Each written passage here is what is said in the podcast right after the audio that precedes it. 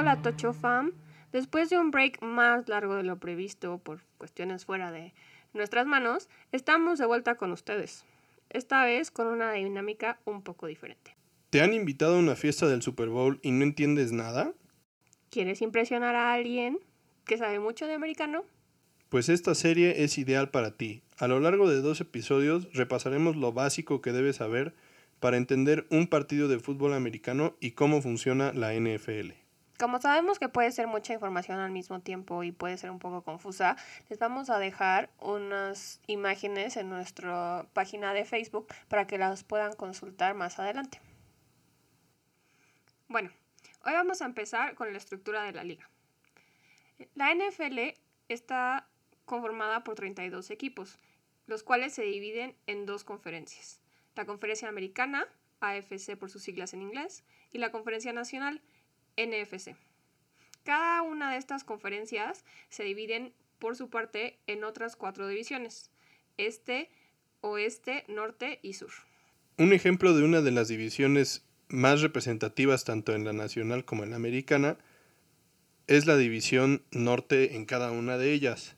El norte de la americana es la división donde se encuentran los Steelers, los Ravens, los Bengals y los Browns, que son cuatro de las franquicias más relevantes actualmente y donde se encuentran los Cafés de Cleveland, que es una de las franquicias con la historia más rica de la, de la, liga, al igual que los Steelers.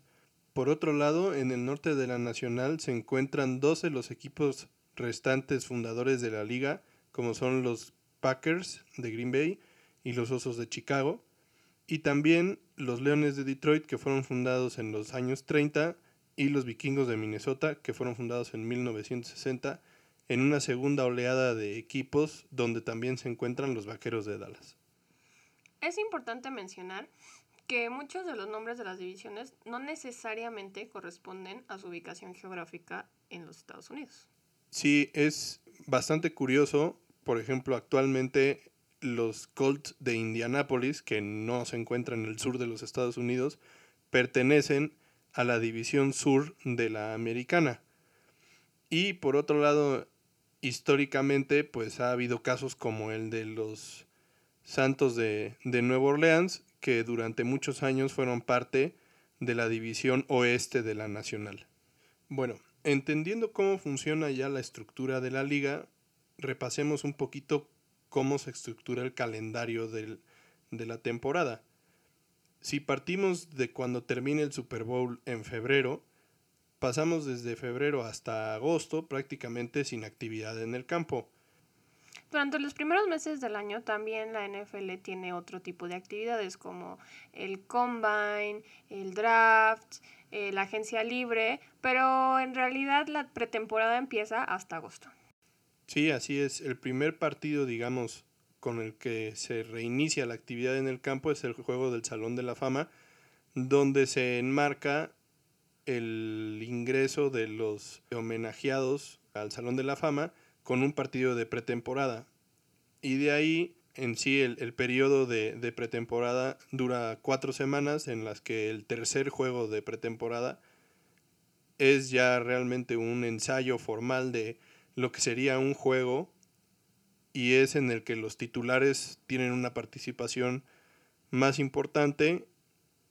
Posteriormente, al final de la pretemporada, el objetivo pues es darle una oportunidad tanto a los novatos que fueron drafteados como a algunos otros jugadores para ganarse un lugar en el equipo y finalmente cuando termina la pretemporada el objetivo pues es que los, los rosters de cada equipo sean recortados a 53 jugadores que van a ser los que estén activos en el equipo durante la temporada. Como dato, roster es la lista de jugadores que tiene cada equipo activos.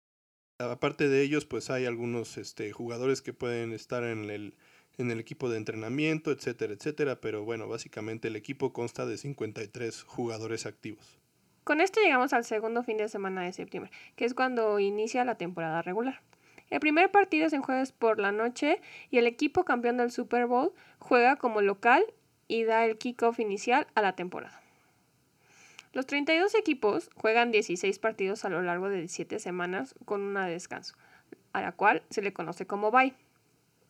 Cada equipo juega con 8 partidos de local y 8 de visitante. Y de los 16 partidos, 6 son contra sus rivales de división, 3 como local y 3 como visitante. Esto da un total de 256 juegos por temporada. Una vez concluidos las 17 semanas de la temporada, inician los playoffs. A los playoffs, a partir de esta temporada de 2020, calificarán 7 equipos de cada conferencia. Esto incluye los cuatro campeones divisionales y tres equipos que entrarían como wildcard o comodines. Los playoffs inician con la ronda de comodines, donde los tres equipos que entran como wildcard se enfrentarían a los tres peores campeones divisionales, dándole descanso al mejor equipo de cada conferencia. ¿Puedes explicarnos, JC, más sobre el concepto de comodines? Es un poco confuso para hasta para mí. Bueno, aquí lo que, lo que sucede es que una vez que termina la temporada y que se conoce cuáles son los cuatro equipos que fueron campeones de sus divisiones, después los tres siguientes equipos con el mejor récord, independientemente de en qué división estén, esto quiere decir que los siguientes tres mejores equipos podrían estar en la misma división. Vamos a, suponer que este, los vaqueros ganan su división, obviamente, y después los tres mejores récords de la nacional son los gigantes, las águilas y Washington. En este caso, ellos tres serían nuestros comodines. Pero bueno, eso prácticamente es imposible, ¿no? Porque no es muy bueno Washington. Entonces... Ni los vaqueros. No, eso no es cierto. Pero entonces, este, entran los primeros cuatro equipos como campeones divisionales de cada uno, del este, del oeste, del sur y del norte. Descansa el equipo que tiene el mejor récord de esos cuatro y luego los tres siguientes se enfrentan a los tres mejores equipos independientemente de qué división sean. Ellos son los comodines o wildcards. La segunda semana de los playoffs se conoce como ronda divisional. Es donde juegan los ganadores de la primera semana y el equipo que descansó. Es muy importante en la NFL, no se vuelven a sembrar los equipos.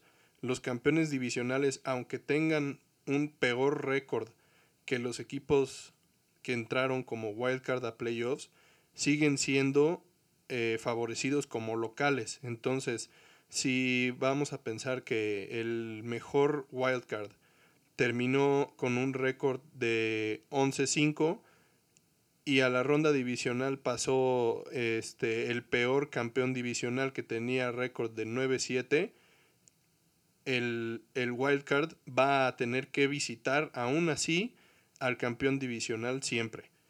Obviamente, pues el equipo que descansó es el que tenía el mejor récord de los campeones divisionales y en esta ronda divisional siempre recibirá el primer partido de, playoffs que le corresponde en casa. Y bueno, obviamente una vez terminada la ronda divisional, pues la siguiente ronda de, de playoffs son los campeonatos de conferencia que vendrían siendo... La semifinal. Las semifinales. Para después dar paso a una semana de descanso en la que los dos equipos que ganan sus campeonatos de conferencia eh, se trasladan a la ciudad del, Super Bowl para finalmente disputar el Super Bowl en una sede neutral que se determina con años de, antelación. El Super Bowl se disputa entre los dos campeones de conferencias y bueno, este se tiene también el tradicional medio tiempo donde se hace una presentación de algún artista famoso del momento, este, como parte de, del atractivo del, del, Super Bowl para pues un público mucho mayor de lo que es un juego normal de la NFL. Con esto ya sabemos qué equipos pueden llegar al Super Bowl y cuál es su camino para hacerlo. Ahora vamos a pasar a platicar sobre los jugadores que conforman un equipo. Siempre en el campo va a haber 11 jugadores ofensivos y 11 jugadores defensivos. Tiene que haber siempre 22 personas en el campo. Aquí, independientemente de si se esté jugando una serie normal o si es una jugada de equipos especiales, siempre debe de haber 22 jugadores en el campo. En este caso, podría haber de menos y aún así se podría llevar a cabo la jugada, digamos. O sea, si en la ofensiva o en la defensiva hay 10 jugadores, eso no amerita un castigo, simplemente pues quiere decir que alguien ahí en el staff de coacheo está dormido. Pero lo que sí no puede suceder es que se lleve a cabo una jugada con más de 11 jugadores en alguno de los dos lados del balón. Eso sí amerita un castigo y la jugada se detendría automáticamente si hubiera 12 o 13 o más jugadores en el campo por algún motivo. Empezamos con los jugadores ofensivos. La ofensa se compone por el coreback, los corredores, los receptores, los ala cerrada y la línea ofensiva. El coreback es considerado el líder del equipo y de la ofensa. Él manda las jugadas en el campo. Tiene tres opciones. Darle el balón a un corredor, lanzarle a un receptor o correr con la bola él mismo. Sí, ahora últimamente, digamos, se ha popularizado también, se ha vuelto más eh, común que el coreback corra con, con el balón, ya que pues se han vuelto mucho más atléticos de lo que eran anteriormente antes una defensiva, una, una ofensiva, perdón, muy tradicional, pues era más del estilo de lo que, de lo que estamos acostumbrados a ver, por ejemplo, con Tom Brady o con Peyton Manning, corebacks muy altos, acostumbrados a jugar dentro de la bolsa, eh, detrás de la línea ofensiva y esperando a que se libere alguno de los receptores o entregando el balón. Los corredores o running backs son los jugadores encargados de recibir la bola del coreback y correr con ella, como su nombre lo indica. Hay dos tipos, el fullback y el halfback. El término de halfback es un término que tal vez ya está en desuso un poco, en parte porque pues también los fullbacks han ido perdiendo popularidad. Ahora los fullbacks pues se dedican más a, a bloquear que a correr el balón, pero durante mucho tiempo realmente estos dos jugadores pues se repartían los acarreos y sus estilos de, de, correr eran diferentes. Uno era un, un, corredor de poder, que es el fullback, y el otro era un corredor bastante más hábil. Ahora ya pues prácticamente los equipos tienen un solo corredor que, que corre la bola y otro que en caso de, de, todavía pertenecer al equipo, el fullback, pues prácticamente lo que hace es, es ya sea abrir, abrir huecos o proteger al coreback. El siguiente jugador que vamos a mencionar es el receptor. El receptor es un jugador que con su velocidad y agilidad elude a la defensa y se coloca en posición para atrapar el balón. Y hay dos tipos, internos y externos. Ahora con esta apertura ofensiva que se ha, que se ha dado en la liga, es muy común ver formaciones ofensivas con tres o cuatro o cinco receptores. Este, y es parte de lo que comentaba hace rato. O sea, antes también era muy popular ver formaciones ofensivas que tuvieran por lo menos dos o hasta tres corredores. Y eso obviamente ya ahora no se ve pues prácticamente nunca, ¿no? Entonces, más bien lo que ha sucedido es que las ofensivas, los esquemas, las formaciones se han ido abriendo y eso ha provocado que haya cada vez más receptores en el campo y menos corredores en el campo. Digo, los, los corredores, obviamente, pues el, el coreback normalmente voltea y les entrega el balón en, el, en, el, en el backfield, en las manos. Exactamente. Mientras que los receptores normalmente cuando, cuando el balón es centrado, ellos salen corriendo hacia el end zone, este, hacia la zona de anotación, haciendo alguna trayectoria y el coreback les lanza el, balón en el aire y ellos deben de atraparlo en el aire, evitando que toque el pasto, ¿no? Si por cualquier cosa se les cae de las manos o no logran hacer una, una recepción eh, limpia, pues entonces se determina que es un pase incompleto y entonces deben regresar a la línea de scrimmage que fue donde se centró el balón originalmente en la jugada. El siguiente jugador ofensivo que queremos mencionar es el ala cerrada. Este es un jugador que puede recibir y bloquear. Se alinea junto al tackle ofensivo. Los alas cerradas han, han empezado a volver a popularizarse, en especial con la llegada, digamos, de, de Rob Gronkowski o, o, Travis Kelsey, por ejemplo, de los jefes.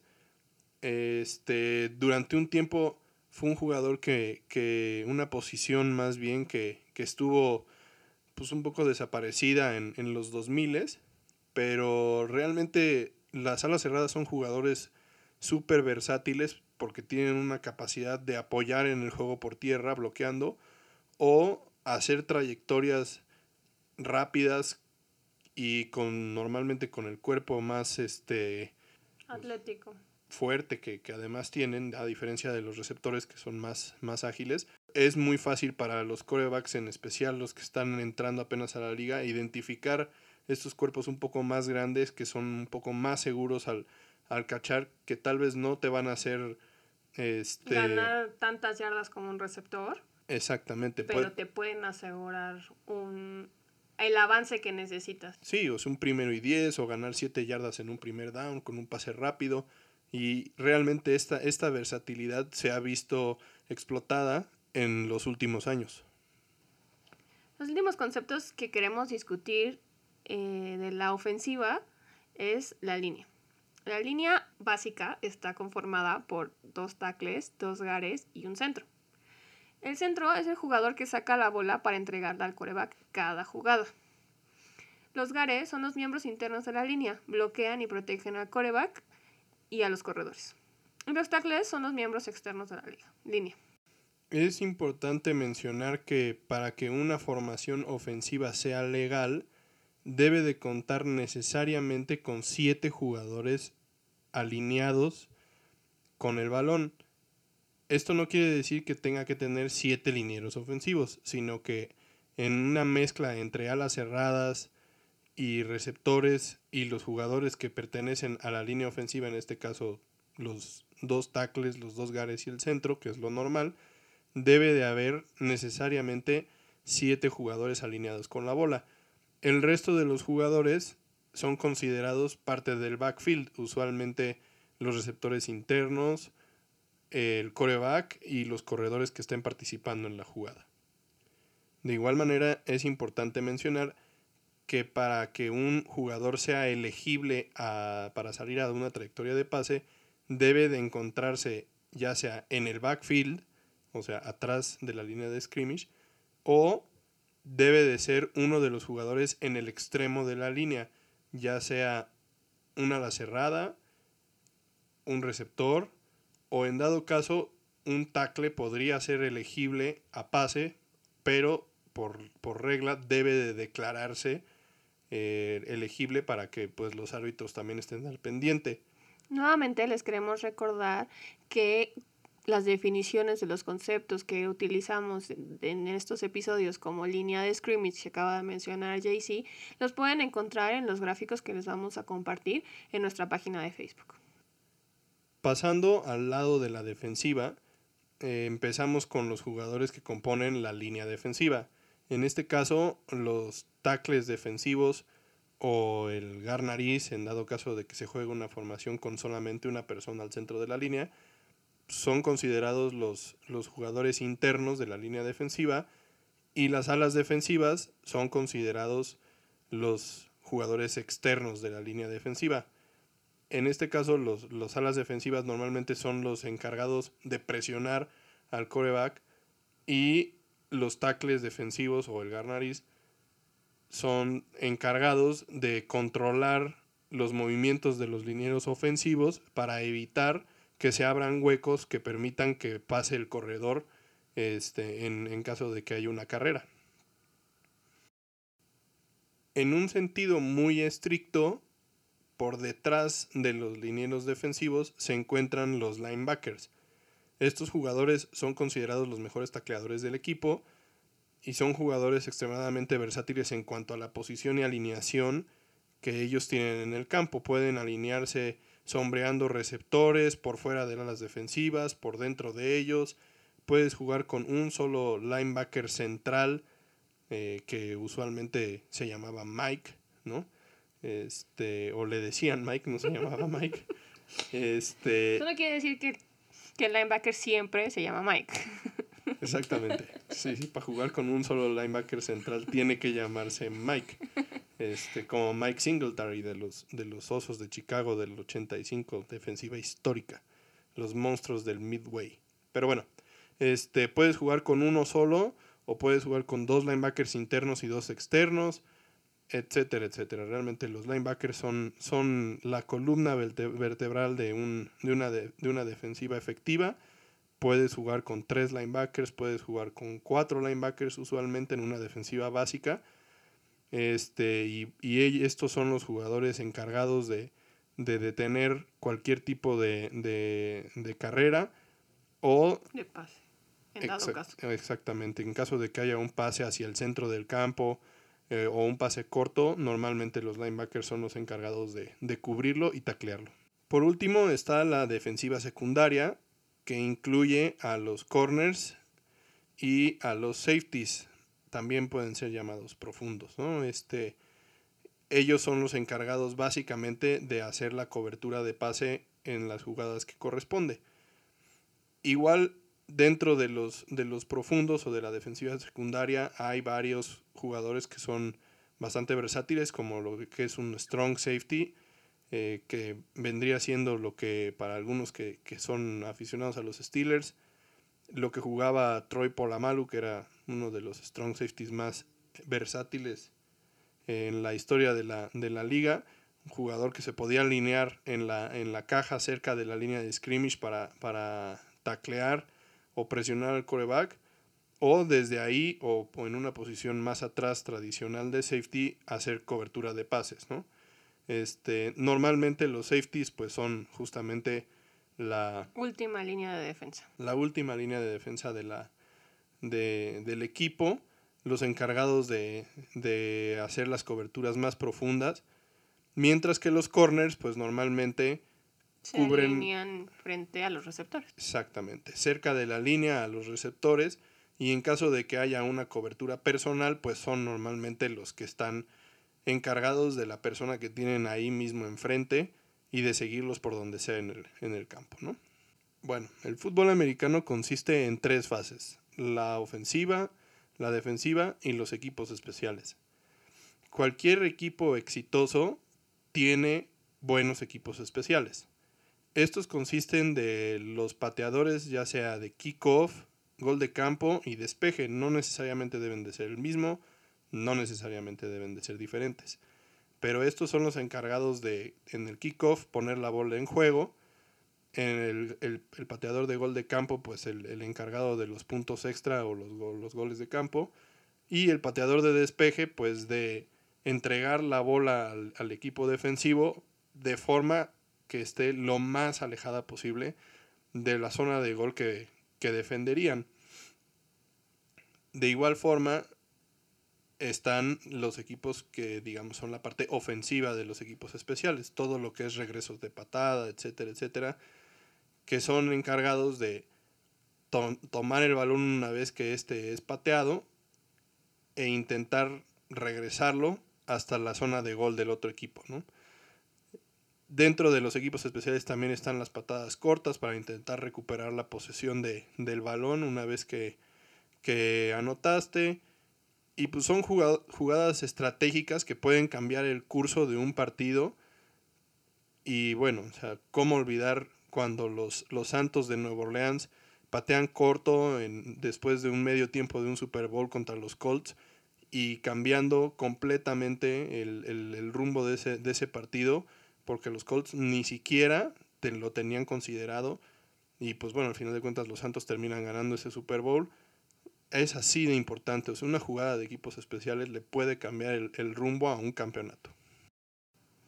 Cada jugador en el campo debe contar con su utilería, o sea, el equipo mínimo indispensable para jugar. Esto incluye casco, hombreras, jersey, fundas, los pantaloncitos que usan, calcetas y tacos. También dependiendo de la posición hay equipo adicional que se puede utilizar. Por ejemplo, las tablas para proteger las piernas, rodilleras en caso de estar lesionado, costilleras, guantes, etc. Aquí, por ejemplo, el tipo de guantes que se utilizan depende un poco de la posición. Hay guantes que son acolchonados que normalmente usan los linieros ofensivos o defensivos. Hay guantes que tienen una superficie como adhesiva que normalmente utilizan los, los receptores. Hay guantes que pues, son como más para, para frío que podría utilizar un, un coreback. Este, entonces sí, dependiendo de la, de la posición puede haber algunas modificaciones al, a, la utilería. Por ejemplo, también las sombreras, pues dependiendo de la, posición de contacto que vas a estar teniendo, pues son un poco más, más grandes, un poco más estorbosas, un poco más, este, pues, tienen un poco más de protección para que pues no, no estés tan expuesto. Y si eres un jugador más hábil, pues igual este, las, las sombreras son menos restrictivas y tienen un poco menos de, de protección. También es importante mencionar que los jugadores que usan el pelo largo y se les sale el casco, eh, pueden ser tacleados del pelo. O sea, el pelo al estar fuera del casco se considera parte del uniforme y se le aplica las mismas reglas que aplicaría en, en el caso de, de, del jersey, por ejemplo. Exactamente, o sea, tú normalmente no puedes tomar a alguien del jersey para evitar que salga una trayectoria o que haga un tacleo. Eso no se puede y de igual forma no lo puedes agarrar del pelo para, que, para evitar que llegue a ser una tacleada, ¿no? Pero tú sí puedes agarrar a alguien del jersey para taclearlo y por lo tanto también lo puedes agarrar del pelo para taclearlo. Lo que en dado caso no se valdría sería que intentaras levantar después de que lo tacleaste del pelo, ¿no? Entonces eso sí ya es este, rudeza innecesaria y sería un castigo. Pero sí, o sea, si el otro jugador lleva el, lleva el balón, va corriendo y tú lo alcanzas y lo agarraste de los pelos, pues vámonos al piso. Y en algunas ocasiones hemos visto juegos en los que eh, jugadores defensivos se han quedado con rastas en la mano después de haber hecho un tacleo a, un receptor, a, a un corredor. Del pelo, sí, sí, eso es, es, es legal. Bueno, dejando un lado a los jugadores, que pues, son los que están dentro del campo, pasamos a los coaches. Cada equipo puede tener un staff de coacheo tan grande como, como quisiera, eh, pero bueno, los roles más importantes son el head coach, que es el encargado de todos los aspectos relevantes al sistema y manejo de, del juego él es el responsable de todas las decisiones que, se toman en el campo, este, tanto de, desarrollo de partido, que sería pues el manejo del reloj, tiempos fuera, etcétera, etcétera. Y normalmente pues un head coach tiene un perfil ya sea defensivo u ofensivo, ¿no? O sea, dependiendo de, de lo que haya jugado o de qué tanto haya estudiado cualquiera de los dos aspectos de, del juego, ¿no? Y en muchas ocasiones el head coach es la persona que tiene o se lleva el mayor crédito por las victorias y la mayor culpa por las derrotas de su equipo. Pues sí, ahí tenemos a Jason Garrett, que era el ex head coach de los Vaqueros de Dallas, que duró muchísimo tiempo ahí y que pues para muchos eh, analistas y aficionados, eh, pues era el, el, el responsable el responsable de que los vaqueros no hayan hecho nada en los últimos 10 años, básicamente. Bueno, y como dato curioso, esta temporada que va a empezar, eh, cinco, cinco equipos van a tener nuevos coaches. Las Panteras, los Browns, los Cowboys, los Giants y los Redskins. Pasando a los coordinadores de, de los equipos, están obviamente el coordinador ofensivo, que es el encargado de hacer el diseño ofensivo en línea con la idea que tiene el head coach que, de lo que quiere jugar a la ofensiva, ¿no? Ellos diseñan el, sistema Y en un partido, pues él es el encargado de seleccionar las jugadas y las formaciones que se van a ir mandando dependiendo, dependiendo de la situación del juego. Situación de juego quiere decir qué down estás, cuántas yardas te quedan para el primero y diez o el, o el touchdown y cuánto tiempo tienes de, de juego. El siguiente coordinador es el coordinador defensivo, que a, digamos que a, imagen del, del, coordinador ofensivo es el encargado de diseñar el sistema defensivo que se va a utilizar en el equipo, ¿no? Igualmente, dependiendo de la idea que tenga el head coach para la defensiva. Y durante el partido, pues es el, el encargado de seleccionar al personal y el esquema de cobertura o de ataque a una carrera, etcétera, pues dependiendo de, en este caso, el personal que tenga la ofensa en el campo y la situación del partido, down, yardaje, tiempo, etcétera. Claro, las responsabilidades de ambos coordinadores pues y varían significativamente, ¿no? Este, el rol de un coordinador defensivo es mucho más reactivo. El coordinador ofensivo prácticamente puede llegar con una idea de juego en mente, la cual va modificándose conforme vaya avanzando el tiempo y los cuartos, pero el, el coordinador ofensivo tiene que tener en mente todas las jugadas eh, que puede generar la ofensa, ¿no? Este, pues ellos tienen que aprender prácticamente los dos sistemas para, para saber cómo reaccionar.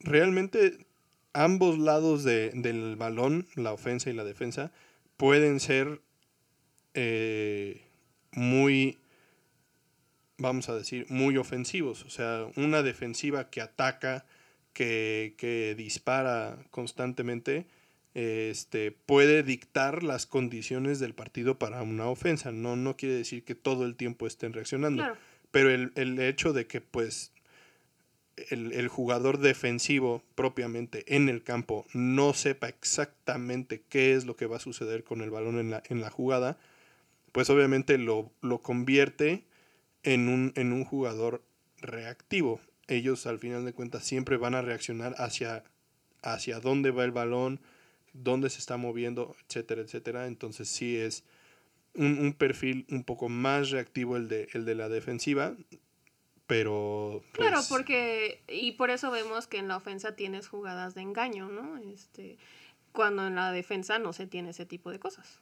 Mm, en algunas ocasiones la, la defensiva busca confundir al, al, al, personal ofensivo para que crean que van a hacer algo y finalmente cambien el, eh, pues digamos, la, jugada o, o, o, sus posiciones en el campo justo antes de que salga la bola. Todo con el fin de que, de que las cosas sean más complicadas para la, para la ofensiva. Este, pero sí, normalmente la defensiva se, se acomoda y, y debe de, de, ser seleccionada de acuerdo al personal que tiene el, el, la ofensiva en el campo. O sea, si, si la ofensiva sale con cuatro receptores y tú los estás esperando con tres linebackers, estás en una desventaja porque la, la ofensiva tiene más, más jugadores de habilidad en el campo. Y, y, pues los linebackers, si bien son jugadores pues muy atléticos y muy impresionantes, pues normalmente querrías tener tal vez este pues seis o cinco profundos por lo menos que te ayuden a contrarrestar a esos cuatro receptores, porque si se vuelve este, muchos jugadores de habilidad que pueden, que pueden explotar la falta de velocidad que podría tener un linebacker. Por último tenemos al coordinador de equipos especiales que pues lo que su rol dentro del equipo es preparar y diseñar los esquemas de, de pateo, de regreso de patada, eh, preparar al, al, pateador de gol de campo, etcétera, para los, las jugadas que, que se van a realizar de equipos especiales durante un partido. Obviamente la estructura del staff de cocheo depende mucho de cada equipo. Hay equipos que no cuentan con un coordinador, coordinador ofensivo porque el head coach hace ese papel porque es su especialidad. Y también eh, hay que mencionar que hay equipos y, que tienen coaches para cada posición. Sí, en general esto es bastante común, ¿no? O sea, que cada posición tenga un responsable, un coach asistente, este, pero dentro de esos coaches asistentes, pues cada posición podría tener dos o tres más, ¿no? O sea, está el encargado de la línea defensiva y podría haber un asistente para externos y un, asistente para los internos, pero va a haber un responsable de la línea defensiva. Igual los receptores, pues hay un coach de receptores y podría haber algunos otros asistentes que pues tuvieran algún rol más pequeño dentro de la unidad, pero lo normal, digamos, lo mínimo es que hubiera asistentes para cada subgrupo posición dentro de, de, cada parte del, del, equipo, ya sea defensiva o ofensiva. Y bueno, pues esto sería todo de nuestro primer episodio de lo básico que debes de saber de fútbol americano para tu fiesta del Super Bowl. Este, pronto regresaremos con la segunda parte de este episodio donde pues repasaremos algunos conceptos ofensivos y defensivos y pues repasaremos las anotaciones, los castigos, qué es un cambio de posesión, etcétera, etcétera. Recuerden que nos pueden contactar con preguntas, dudas, sugerencias, cualquier cosa que se les ocurra y que necesiten de nosotros a través de nuestra página de Facebook de Tocho Morocho y de nuestro correo electrónico de tochomorochopod.gmail.com. Recuerden que vamos a publicar las imágenes para que pues las vean y, puedan seguir un poquito lo que, lo que platicamos el, día de hoy y tengan una referencia visual de algunos de los conceptos que, que mencionamos en el, en el episodio. Gracias por escucharnos esta vez. Nos vemos pronto. Bye.